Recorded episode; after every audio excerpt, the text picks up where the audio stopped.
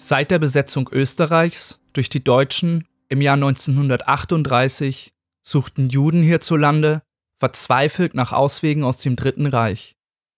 Dabei verstreuten sie sich über ganz Europa. Einige fanden Zuflucht im Mandatsgebiet Palästina oder in Shanghai. Andere flüchteten bis nach Südamerika. Tanja Eckstein interviewte Kitty Drill im Jahr 2005. Aus diesem Interview ging hervor, dass sich die zur Zeit ihrer Flucht erst fünfjährige Kitty zusammen mit acht ihrer Familienangehörigen an einem nahezu unvorstellbaren Ort wiederfanden. Mauritius im Indischen Ozean, heute für viele Menschen ein absolutes Traumreiseziel. Wunderschöne Strände, schicke Restaurants und elegante Hotels, das Ganze aber nicht ganz billig. Ich habe auch auf Mauritius gelebt. Und ich und meine Familie haben dafür keinen Cent bezahlt. Aber wir waren nicht im Urlaub, wir waren in einem richtigen Gefängnis. Ich denke, diese Geschichte über den Holocaust ist sicher einer der seltsamsten, die Sie je gehört haben. Ich wurde 1934 geboren als einziges Kind meiner Eltern Karl und Ethel Drill.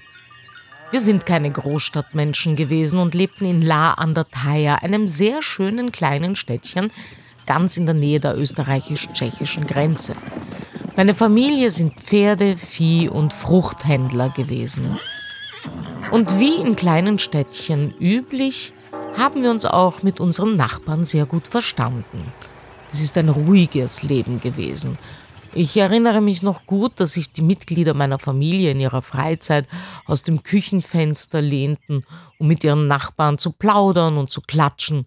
Das war ihre Lieblingsbeschäftigung. Aber ab März 1938 ist die Zeit für uns alle bitter geworden. Die Deutschen sind in Österreich einmarschiert. Über Nacht hat sich alles geändert. Wir wurden gezwungen, La zu verlassen und nach Wien zu übersiedeln. Sofort ist es für Juden sehr gefährlich geworden. Schon als Fünfjährige konnte ich das spüren. Eines Tages ist meine Mutter nach Hause gekommen und war weiß wie ein Gespenst. Sie, sie stand unter Schock. Sie erzählte uns, dass sie auf der Straße beobachtet hatte, wie eine Gruppe von Juden gezwungen wurde, während die umstehenden Passanten lachten, mit bloßen Händen und Knien den Gehsteig zu reinigen. Niemand hatte meine Mutter bemerkt. Sie ist nach Hause geeilt. Wie alle Juden wollte meine Familie unbedingt raus aus dem Dritten Reich. Wir haben gesehen, wie sich andere Familien trennten. Eltern schickten ihre Kinder mit Kindertransporten weg, andere trennten sich, weil es keine andere Möglichkeit für sie gab. Wir haben Familien gesehen, die bitterlich weinten, als sie sich verabschiedeten. Da kein Aufnahmeland ältere Menschen wollte, blieben die Großeltern oft alleine zurück. Aber meine Familie sagte nein, wir bleiben zusammen. Wir waren zu acht, zwei Großmütter, ein Großvater, zwei Onkel, die Eltern und ich. Eines Tages im Spätsommer 1940 haben wir von einem Schiff erfahren, das donauabwärts in Richtung Schwarzes Meer fuhr. Und von dort konnten wir auf ein anderes Schiff umsteigen und nach Palästina fahren. Da ich so jung war, weiß ich nicht mehr, wie viele Tage wir unterwegs waren, aber wir sind im September 1940 im rumänischen Hafen von Tulcea angekommen. Am Hafen herrschte ein großes Durcheinander. Mehr als 3500 Juden wollten unbedingt raus aus Österreich, der Tschechoslowakei und Deutschland. Sie haben uns auf drei Schiffe verteilt, die uns über den Atlantik bringen sollten. Die Pazifik, die Milos und die Atlantik. Wir waren mindestens 1800. Überall auf den Decks drängten sich die Menschen, schliefen draußen, im Laderaum, in Kabinen. Wir haben Tulcea schließlich Ende September verlassen. Endlich, am 24. November sind wir im Hafen von Haifa angekommen. Das Ende unserer Qualen schien in greifbarer Nähe. Aber dann haben uns britische Schiffe den Weg versperrt, weil wir uns auf einem illegalen Transport befunden haben.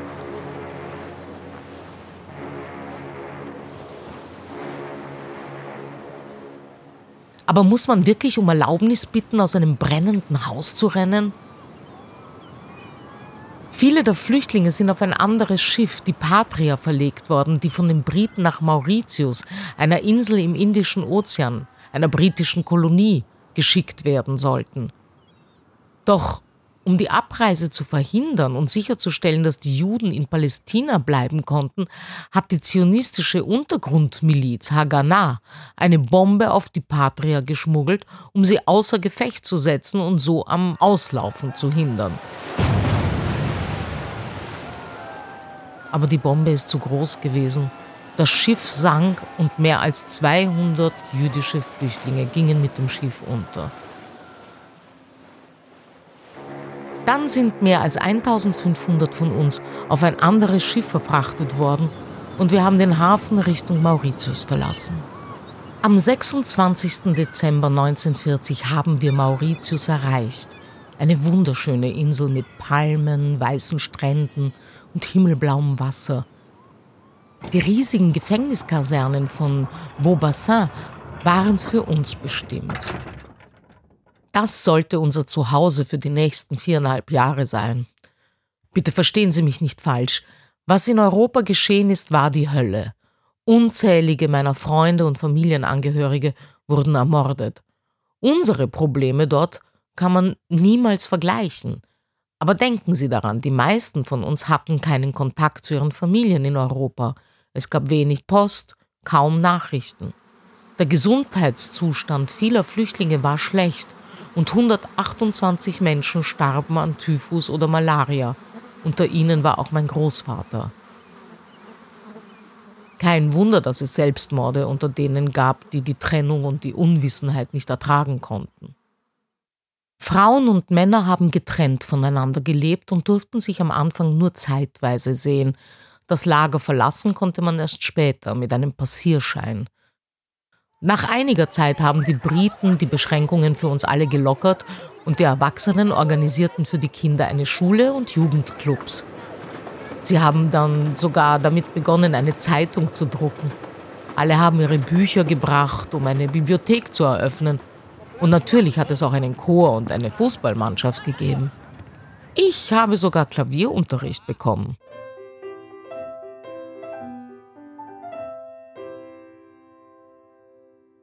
Natürlich gab es auf unserer Insel auch zwei Synagogen, eine für Orthodoxe und eine für Reformisten.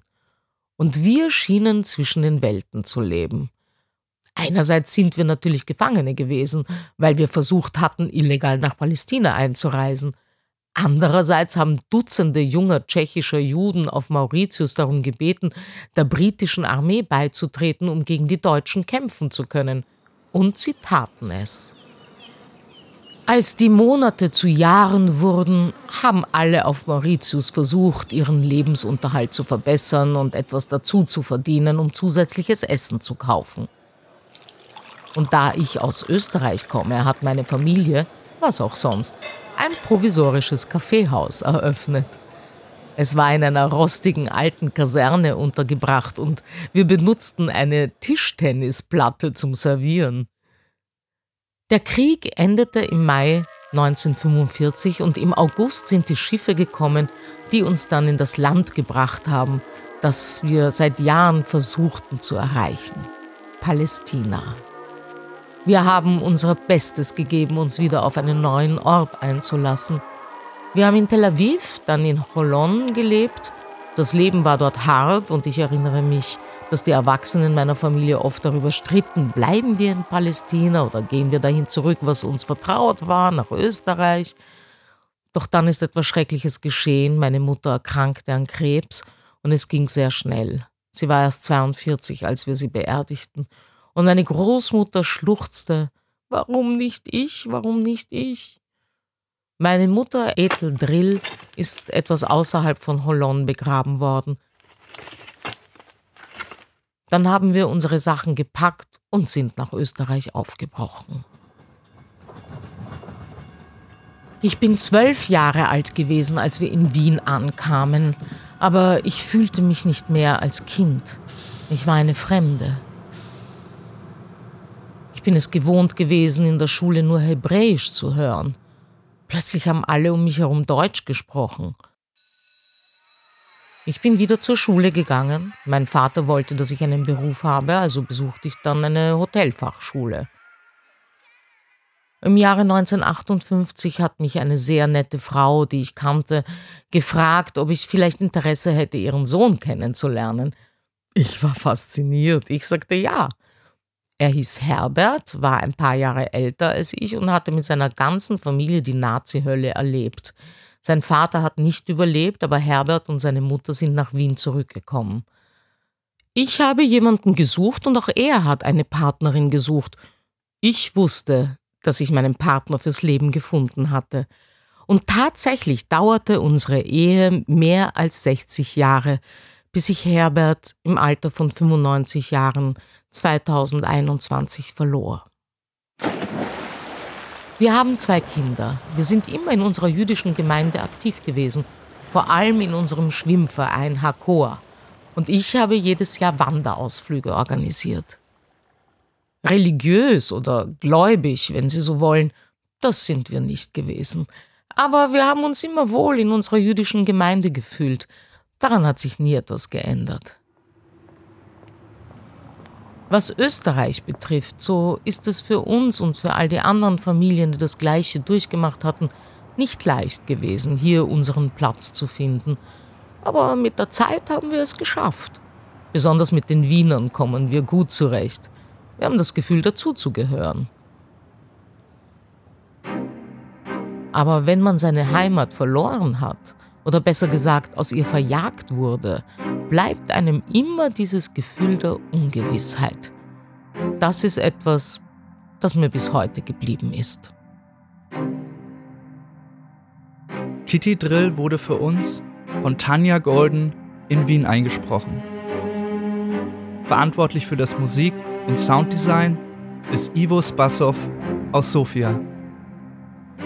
Tanja Eckstein interviewte Kitty Drill im Jahr 2005.